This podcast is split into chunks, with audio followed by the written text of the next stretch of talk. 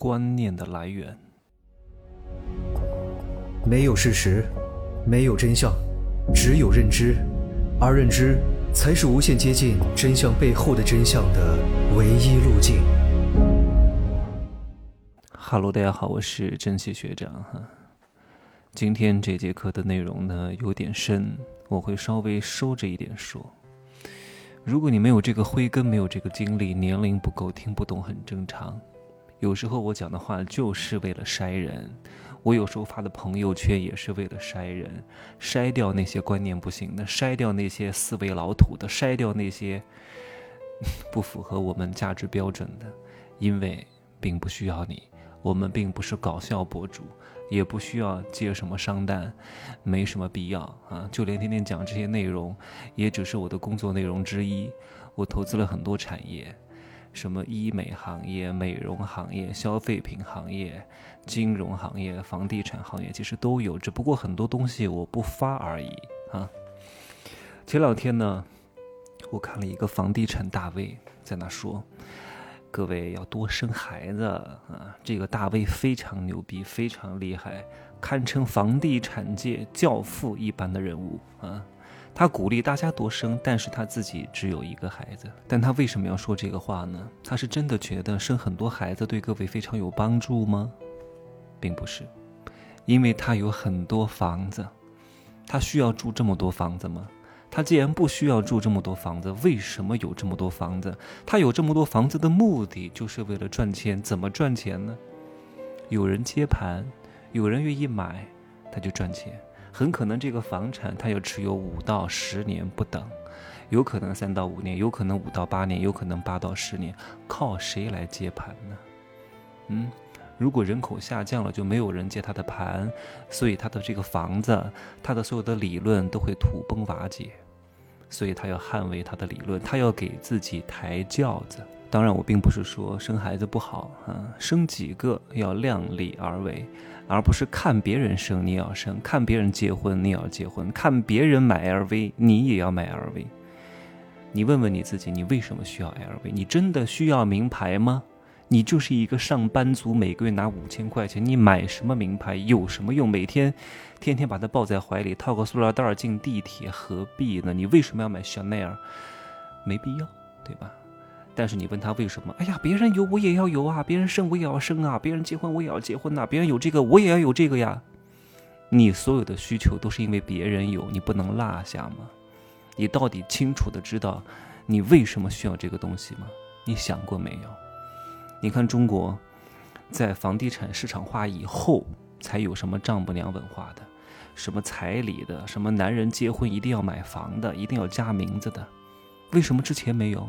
之前顶多就是女儿出嫁，送点什么三金而已。古代也没有彩礼呀，古代叫聘礼，就是送你家几头牛、几只羊就可以了。而且给了你聘礼之后，通常来说是不可以离婚的。现在给了彩礼，可能半年就要离婚。有的人就是过来骗彩礼的。那为什么会有彩礼的文化呢？为什么一定要说男的结婚要买房呢？是谁提出来的呢？想过吗？哪个学者？哪个专家？学者专家靠什么吃饭？嗯，靠财政吃饭。那大量的财政靠的是啥？咱们也不想细说了啊。逻辑链条理出来，各位。想一想就行了，不是说让各位不要买房。当你清楚很多观念都不是你自己产生的，都是不自觉的行为，那我再问各位一个问题：什么是美？什么是时尚？嗯？你不要觉得，哎呀，我不受时尚的影响，我非常有自己的风格，真的吗？你没有。各位，以前你们都喜欢穿那种。你的脚很大，对吧？你不可能穿很大很大的鞋，你会觉得啊，这个人是是企鹅吗？是踩了一个熊掌过来吗？都想把自己的脚说的小一点。你们以前买鞋的一定是买那种什么匡威啊，细细的窄窄的，穿个什么铅笔裤，显得腿很长，脚很小啊，比较好看。但如果那个时候有人穿了这样的一双鞋啊，非常大、非常厚、非常高，也不是很舒适，而且非常之重、非常笨重，你只有一米六的身高，就好像穿了一个两米二的人穿的鞋一样，你会觉得那个鞋好看吗？你肯定觉得这个人是神经病吧？走路多不方便啊，多么笨重啊！多么丑啊！特别是女人如果穿这种鞋，会显得她的脚很大，会更丑，对吧？你那个时候为什么会觉得丑？因为那个时候这个东西不流行。但是后来有一个品牌叫 Balenciaga，它推出了老爹鞋，奇丑无比，非常之大，非常之厚，后面还有什么轮胎鞋，就像我穿的那个鞋一样，真的非常之重，真的很重哈。哎，你现在不觉得这个很丑了？哎，你会觉得是一种时尚，你为什么又不觉得它丑了呢？